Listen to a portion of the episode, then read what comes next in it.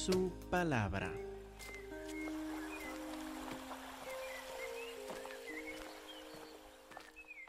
Por favor, abran sus Biblias a Habacuc capítulo 3. Habacuc 3, donde examinamos juntos esta, esta oración, este cántico en realidad que Habacuc canta por inspiración del Espíritu Santo antes de la llegada de las tropas caldeas para destruir todo lo que él conoce en la tierra prometida.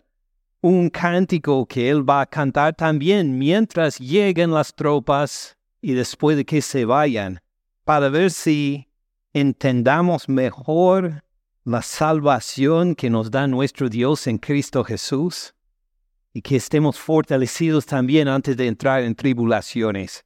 Entonces, Habacuc capítulo 3, vamos a simplemente recordar algunos de los versículos de hace ocho días. Recuerdan que en capítulo, en capítulo 3, versículos 3 y 4, Habacuc describió la llegada del Señor como la salida del sol, como cuando el sol se levanta. Entonces en versículo 3 dice, Dios vendrá de Temán y el santo desde el monte de Parán. Su gloria cubrió los cielos y la tierra se llenó de su alabanza y pudimos, pues, imaginar la llegada del sol temprano en la mañana, aun antes de que se aparezca en el horizonte cuando empiezan a alumbrarse las nubes y la, los cielos en la mañana. Así describe la llegada de Dios acercándose ahora a la tierra prometida. Versículo 4. El resplandor fue como la luz. Rayos brillantes salían de su mano, ahí estaba escondido su poder. Salían los rayos brillantes como cuando el sol ya empieza a subir desde el horizonte y ahí está luz brillante que apenas podemos mirar por la mañana. Así empezó a manifestarse la gloria de Dios, pero no es una escena tranquila, como si estuviéramos en una montaña tempranito por la mañana escuchando el cantar de los pájaros y disfrutando la llegada de la mañana, sino que hay terror en la llegada de Dios en su santidad. Dice el versículo 5, delante de su rostro iba mortandad, iba plaga, llegaba una enfermedad para matar a los que estaban delante de él. La llegada de Dios no es en tranquilidad en este pasaje, llega en su justo juicio, llega en su ira justa y la gente muere ante su presencia. Delante de su rostro iba mortandad y a sus pies salían carbones encendidos. Es una escena de terror lo que describe Habacuc por la llegada de Dios en su santidad para juzgar a sus enemigos. Y terminamos hace ocho días con versículo nueve. Se descubrió enteramente su arco. Dios se está preparando para apuntar a sus enemigos. Los juramentos a las tribus fueron palabras seguras, a la vez los que son de su pueblo, los que tienen fe en Él, no tienen que tener miedo ante esta santidad y este juicio, porque este mismo Dios es fiel a su pueblo, aunque estarán temblando Igual como, cuando vuelva el Señor Cristo Jesús, estaremos temblando también. No tenemos que ser desesperados por su pacto con nosotros, que selló con nosotros con su propia sangre que derramó en la cruz en nuestro lugar. Pues esto solo es para recordar un poco de lo que vimos hace ocho días. Ahora entramos en el resto del versículo nueve. Después de la palabra Selah, que era un descanso en el cántico, dice, hendiste la tierra con ríos. Ahora Habacuc cambia la descripción de Dios en su llegada. En los versículos antes describió la llegada de Dios como el sol cuando sale por la mañana, pero claro, con plaga y con muerte, pues ahora describe la llegada de Dios como la llegada de una tormenta, de una tormenta en la parte del sur de la tierra prometida, una tierra árida, una tierra que no está acostumbrada a la lluvia. Entonces, cuando hay un, desierto, una tierra no acostumbrada a la, lluvia, y cuando llegan las lluvias, ¿qué pasa? No terminamos con una, con una escena amena y pues de la naturaleza que, en que brotan plantas y agradecen los animales por la llegada de las aguas. Sí, esto podemos encontrar en Salmo 104, creo que es, ah, pero diste la tierra con ríos. Describe la llegada de las lluvias en el desierto, pero para causar inundaciones rápidas, que llegan para llevar a los animales, para llevar a la gente, que de repente se encuentren frente a un torrente de aguas que los lleva a la muerte. A esto indica, hendiste la tierra con ríos. Otra vez, hay algo de temor, de, terror que está en la manifestación de Dios. ¿Por qué? Porque ha llegado en santidad para juzgar la tierra. Todos tendremos que temblar ante Él. ¿Tiene sentido? Hendiste la tierra con ríos. Te vieron y tuvieron temor los montes, lo más seguro que hay en la tierra las montañas, los montes, aun los montes tienen que temblar ante Dios en su santidad. Te vieron y tuvieron temor los montes, pasó la inundación de las aguas, el abismo, hablando del mar, el abismo dio su voz, a alto alzó sus manos, hasta todas las ondas del mar están en agitación, están como levantando las ondas como manos hacia Dios pidiendo misericordia, porque ni el mar ni los montes se pueden encontrar refugio ante la santidad abrazadora de Dios. ¿Tiene sentido? Versículo 11. Hasta hay señales en el cielo. El sol y la luna se pararon en su lugar. Cuando llega el juicio de Dios, hasta los ritmos naturales más comunes y corrientes tienen que parar.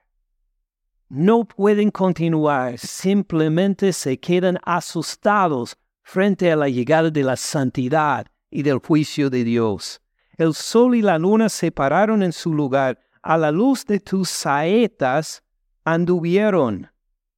¿Cuáles son las saetas de Dios? Pues aquí son los rayos, los relámpagos, ha llegado la tormenta, han llegado los rayos y espantan a la gente, espantan a todo, hasta los montes y el mar. A la luz de tus saetas anduvieron y al resplandor de tu fulgente lanza, hablando también de los relámpagos. Y ahora en versículo 12 nos dice contra quién se descarga Dios su ira. Con ira hollaste la tierra, con furor trillaste las naciones. Dios ha llegado para juzgar a todas las naciones, y todas las naciones serán trilladas, aplastadas por Dios. ¿Qué esperanza hay? ¿Qué refugio hay? Versículo 13. Saliste para... ¿Para qué?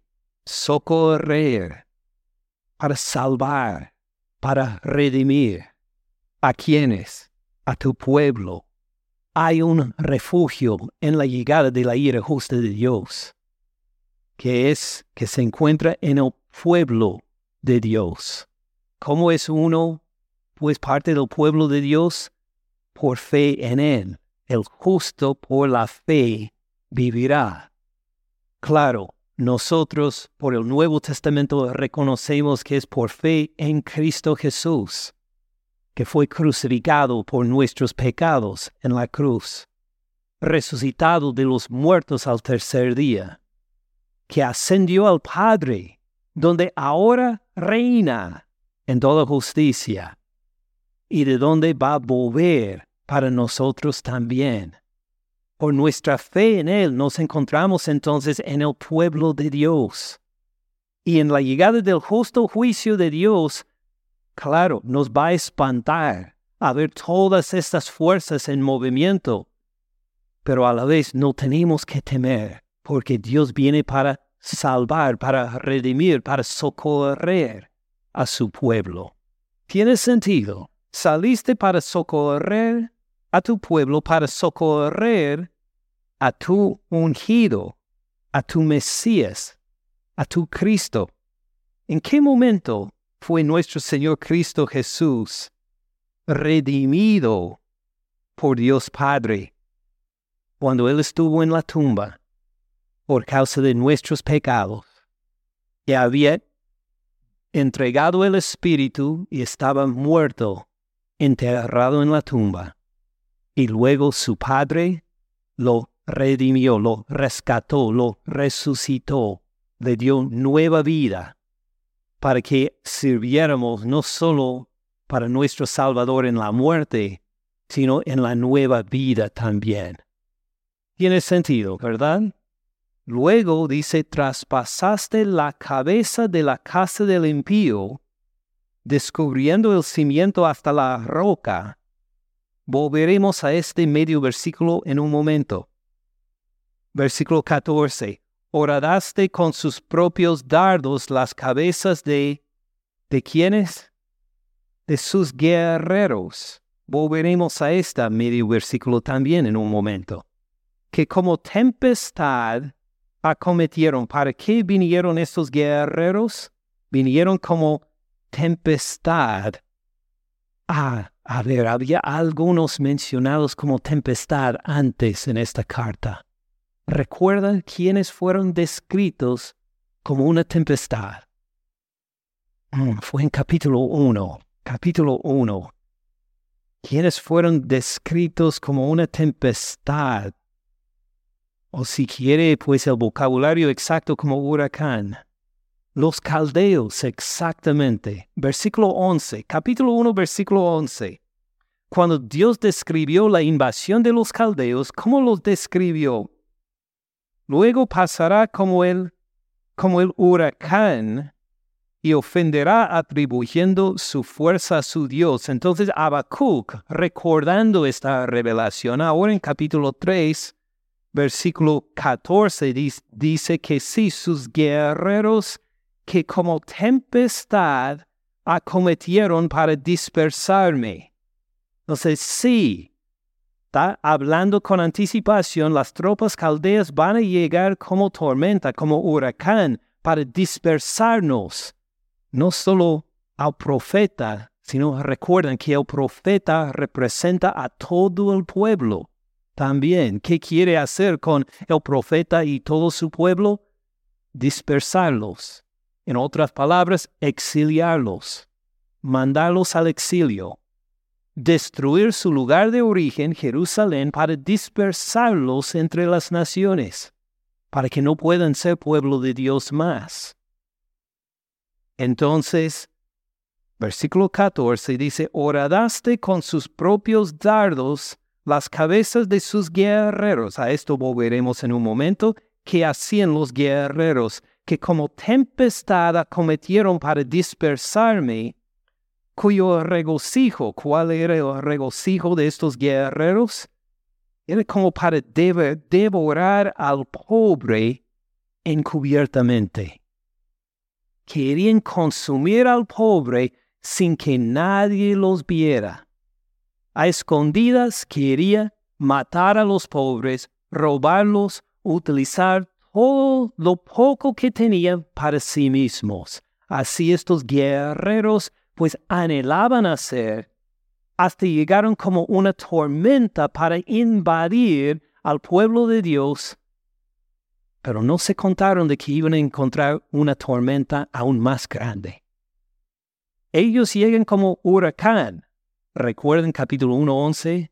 Ahora se han topado con un super huracán que es nuestro Dios en su justicia y en su santidad, que hasta llegará para usar sus propias armas contra ellos. Estos guerreros llegan seguros en sus armas, que sus armas deben inspirar temor. Y Dios convierte estas armas para que sean usadas contra ellos. ¿Cómo pasará esto? Pues recuerdan las historias de algunos que vivieron entre los caldeos en el exilio. Piensen por ejemplo en Daniel. Pues Daniel sirvió a un rey que tenía preparado un foso de leones. Y sus enemigos lo pusieron en una situación para que él fuera echado a este foso de leones. ¿Y los leones devoraron a Daniel? No, el ángel del Señor llegó para cerrar las bocas para que no le pudieran hacer daño. Y cuando él fue dado libertad en la mañana, pues seguramente esos leones tenían hambre, ¿a quienes le dieron de desayuno a esos leones? A los enemigos de Daniel. Lo que ellos habían preparado, confiados en su fortaleza contra Daniel, llegaron a ser las armas contra ellos para que estos enemigos fueran consumidos. ¿Tiene sentido? ¿Y qué tal el ejemplo de otro, Amán, en el libro de Esther? Que él preparó en su casa un lugar para ahorcar a Mardoqueo. Y él llegó seguro que hoy voy a poder ahorcar a mi enemigo Mardoqueo, el que seguía a Dios. Y al final, ¿quién fue ahorcado? No Mardoqueo, sino Amán, el que había preparado la soga. Entonces, así simplemente son dos ejemplos que no habían pasado todavía en la época de Habacuc, pero que él va profetizando de cómo Dios va a manifestar su juicio justo contra nuestros enemigos, de tal forma que las armas que ellos levantan van a ser utilizados contra ellos para su destrucción. Tiene sentido. Y luego dice, versículo 15, caminaste en el mar con tus caballos sobre la mole de las grandes aguas, haciendo, como vimos en la escuela dominical, referencia a Éxodo capítulo 15, cuando Dios utilizó el mar rojo no para la destrucción de Israel, sino para la destrucción de sus enemigos, las tropas egipcias. Entonces así tenemos el pasaje para hoy, lo que vimos en la escuela dominical y ahora mismo. Pero hay algo más ahí en que les prometí que íbamos a volver a medio versículo de versículo 13, medio versículo en versículo 14 para ver en más detalle. Que hemos visto hasta ahora que Dios llega como una tormenta en su ira justa para castigar y para destruir a sus enemigos, hasta para triar a las naciones, que no va a haber nación ni persona que se escape de su ira justa. Mientras tanto, este mismo juicio es a favor de su pueblo, va a proteger a su pueblo y a su ungido estarán unidos su pueblo y su, y su ungido, su Mesías, su Cristo, en, la en protección en la llegada del día del juicio. Hasta ahora me siguen, ¿verdad? Lo que, nos lo que encontramos en versículos 13 y 14 es un poco más sobre este enemigo. ¿Y quién es? Volvamos al versículo 13.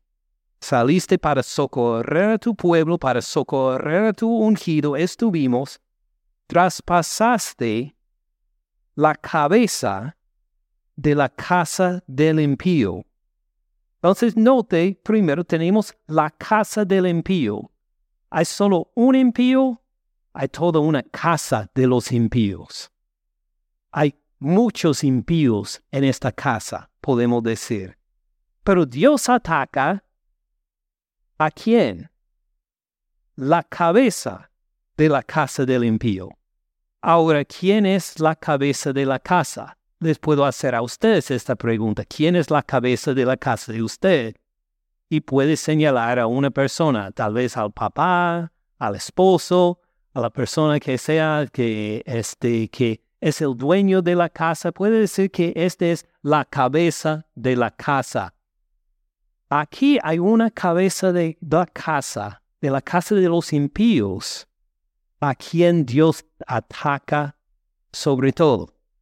Sí, que va a trillar todas las naciones, pero hay uno en particular que es la cabeza de la casa de los impíos. Dios viene en juicio justo contra este. ¿Quién será? Ahora, por un lado, recordamos que pues Habacuc recibió la profecía sobre cierto grupo de personas. ¿Recuerdan quiénes eran? Los, los edomitas.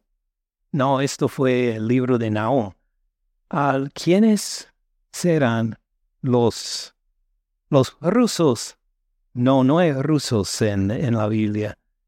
¿Y quiénes, quiénes serán? Los caldeos, correcto, los que viven en Babilonia. Entonces la cabeza de la casa del impío, considerando los caldeos, ¿quién sería la, la cabeza de la casa de los caldeos? Sería el rey de los caldeos. Pues sí, será que Dios en su juicio justo va a castigar hasta el rey de los caldeos con toda su casa de impiedad también. Sí, esto significa hasta cierto punto, porque recuerden lo que vimos hace unas semanas en Isaías capítulo 14, cuando llega el rey de Babilonia, el rey de los caldeos, a morir. Recuerdan cuando él llegó a la tumba y había todos los otros reyes muertos y dijeron, ¿y tú estás aquí también? Tú terminaste como nosotros, tú moriste también, tú, tú eras tan grande y majestuoso y hacía que las naciones temblaran y aquí estás en la tumba con nosotros. ¿Recuerdan esto? Pero había unos versículos que hablaban no solo del rey de Babilonia, sino del poder detrás del rey de Babilonia. ¿Quién motivó al rey de Babilonia? Pues vamos a ver si, si lo encontramos. Con un dedo en Habacuc 3, 13, o vamos al libro de Isaías, Isaías 14, versículo 12. Estamos en esta profecía sobre el rey de Babilonia que ya vimos en detalle hace, hace unas semanas en la escuela dominical. Isaías 14:12, donde dice el profeta, ¿cómo caíste? ¿De dónde? Del cielo, oh lucero, hijo de la mañana. Cortado fuiste por tierra tú que debilitabas a las naciones. Tú que decías en tu corazón, subiré al cielo en lo alto, junto a las estrellas de Dios levantaré mi trono, en el monte del testimonio me sentaré a los lados del norte, sobre las alturas de las nubes subiré y seré semejante al Altísimo mas tú derribado eres hasta el Seol, a los lados del abismo. Ahora sí, está hablando del rey de Babilonia en su soberbia, pero aún más, ¿qué otra criatura tenía tanta soberbia que quería igualarse a Dios? Satanás, precisamente. Y mientras el rey de Babilonia hacía sus acciones horribles a las naciones y las hacía temblar, estaba motivado por otro, por un espíritu, por Satanás mismo. Ahora, ¿en qué nos ayuda? Nos ayuda a entender entonces Habacuc capítulo 3. Vuelvan a Habacuc 3, 13. Saliste para socorrer a tu pueblo, para socorrer a tu ungido. Traspasaste la cabeza de la casa del impío. ¿Quién es la cabeza de la casa del impío? Pues es el rey de Babilonia, aún más el poder que anima al rey de Babilonia. traspasaste la cabeza de la casa del impío. Vimos esta palabra de cabeza antes en el libro de Génesis. La cabeza, la cabeza. Exactamente, volvamos a ver Génesis 3.15 rápidamente. Con un dedo en Habacuc 3.13, volvamos al libro de Génesis, a Génesis 3.15, para ver, para recordar esta promesa de Dios a Adán y Eva después de su pecado que Adán y Eva pues iban a sufrir por causa de su pecado hasta sufrir la muerte. Pero le pone, cuando maldice a la serpiente, pone Jehová Dios esta promesa en Génesis 3:15. Dice, pondré enemistad entre ti, hablando a la serpiente, entre ti la mujer, entre tu simiente, descendencia, hablando en particular de uno como ya hemos visto en otras ocasiones, hace referencia al Señor Cristo Jesús, el simiente de por excelencia de la mujer. Pondré enemistad entre ti la mujer, entre tu simiente y la simiente suya, la simiente del, de la serpiente. Esta te herirá en qué? Si la simiente de la mujer te va a herir en la cabeza y tú le herirás en el calcañar. Va a haber una respuesta, una reacción, va a haber violencia entre los dos, entre la simiente de la mujer y, el simiente, y la simiente de la serpiente. Va a haber una violencia. Pero ¿quién gana? La simiente de la mujer, porque aplastará tu cabeza, serpiente tú le vas a hacer daño, le herirás en el calcañar, habrá violencia, habrá destrucción, pero al final le dice a la serpiente, tu cabeza será aplastada. Habacuc vuelve a esta promesa de Génesis 3:15 cuando habla de la invasión que llega, porque reconoce que no solo es la llegada de unas tropas extranjeras, sino que hay una fuerza espiritual que quiere acabar con el pueblo de Dios, que quiere acabar con su ungido, que hace violencia contra el pueblo de Dios y su ungido. ¿Y quién va a tener la victoria final? Volvamos a Habacuc 3, 14. 3.15, 3.13, disculpe. Habacuc 3.13. Dios llega en su juicio justo. Dice, saliste para socorrer a tu pueblo, para socorrer a tu ungido, traspasaste la cabeza de la casa del impío. Su cabeza será aplastada, traspasada, será destruida la cabeza de la casa del impío, descubriendo el cimiento hasta la roca esta traducción pues es difícil, pero lo que describe es que será aplastada desde el cimiento, desde los pies hasta, hasta el cuello.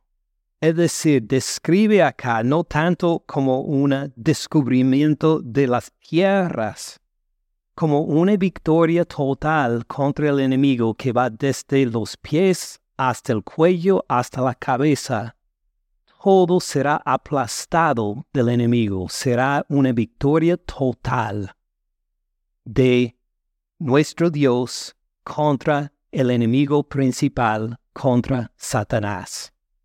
¿Tiene sentido? Entonces, la ira de Dios viene.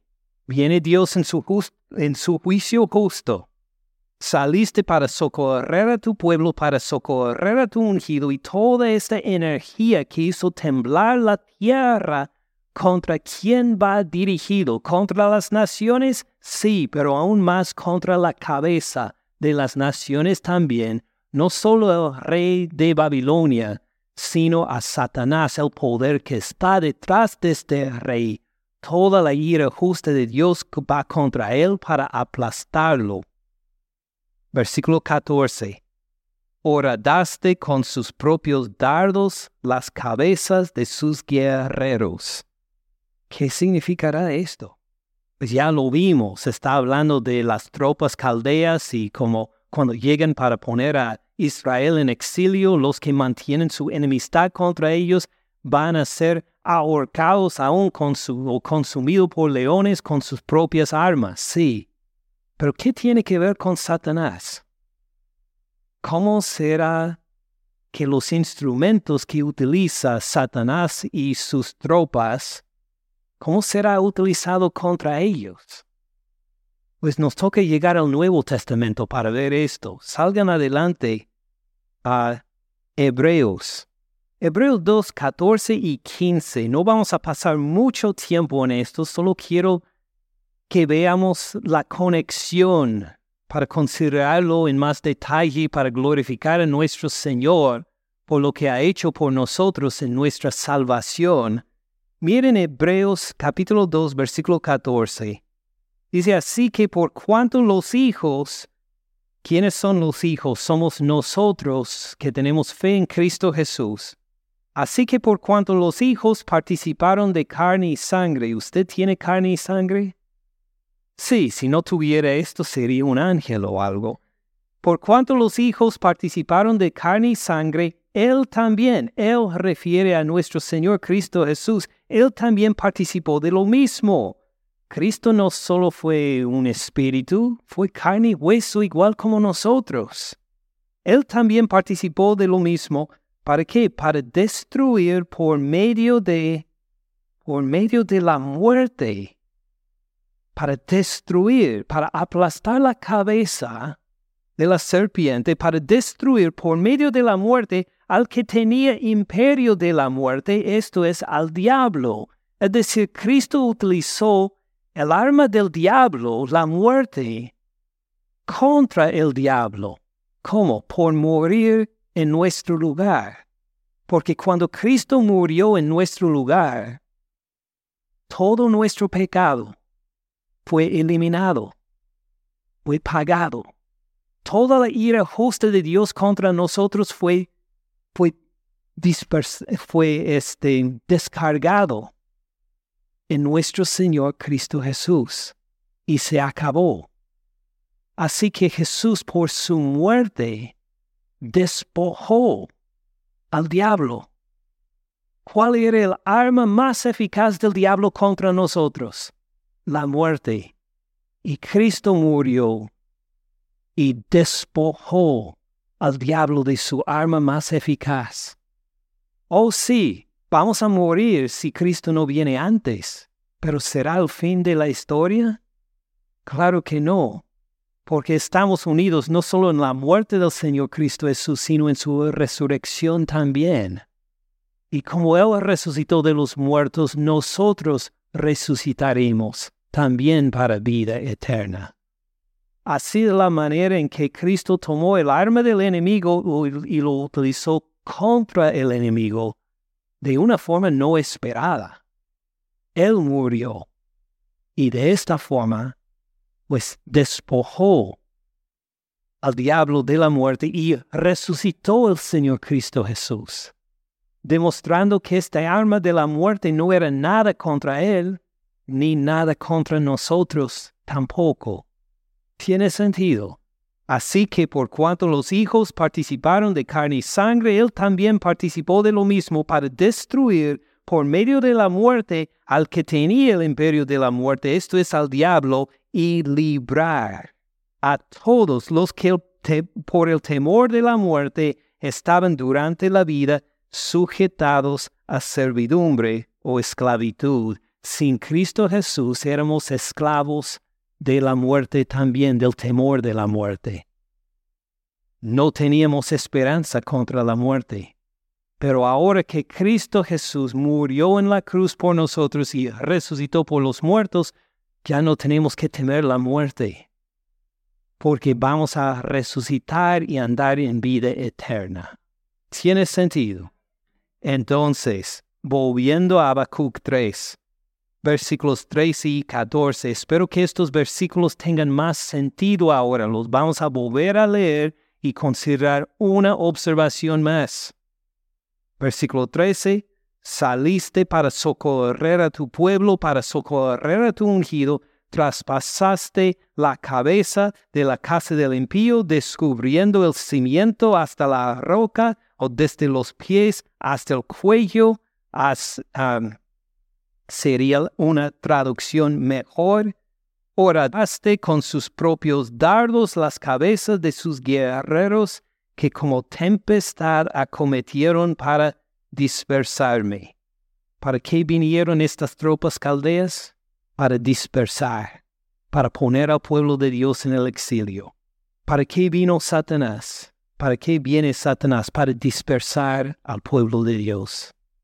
Para hacer que estén dispersos, para que no se comuniquen, para que guarden rencores los unos a los otros. Esta es una de las armas de Satanás, cuyo regocijo era para devorar al pobre encubiertamente. El regocijo de, de las tropas caldeas para devorar al pobre encubiertamente. El deseo de Satanás para devorar al pobre encubiertamente también. Para devorar como león rugiente anda alrededor en búsqueda a quien devorar, así hace Satanás. Entonces, ¿para qué nos ayuda toda esta información? Vuelvan a considerar cuándo cantó esto Habacuc por primera vez, antes de la llegada de las tropas caldeas.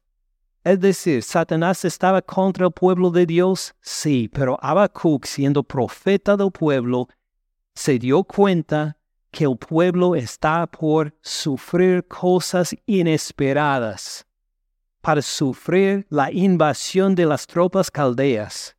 Él iba a ver con sus propios ojos la muerte violenta de los del pueblo de Dios iba a entrar con ellos en el exilio.